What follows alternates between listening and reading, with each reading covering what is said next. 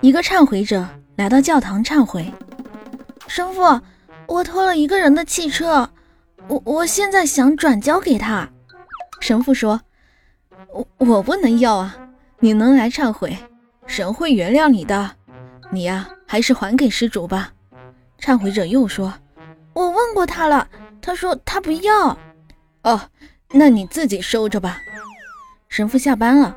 走到后院，发现自己的车子不见了。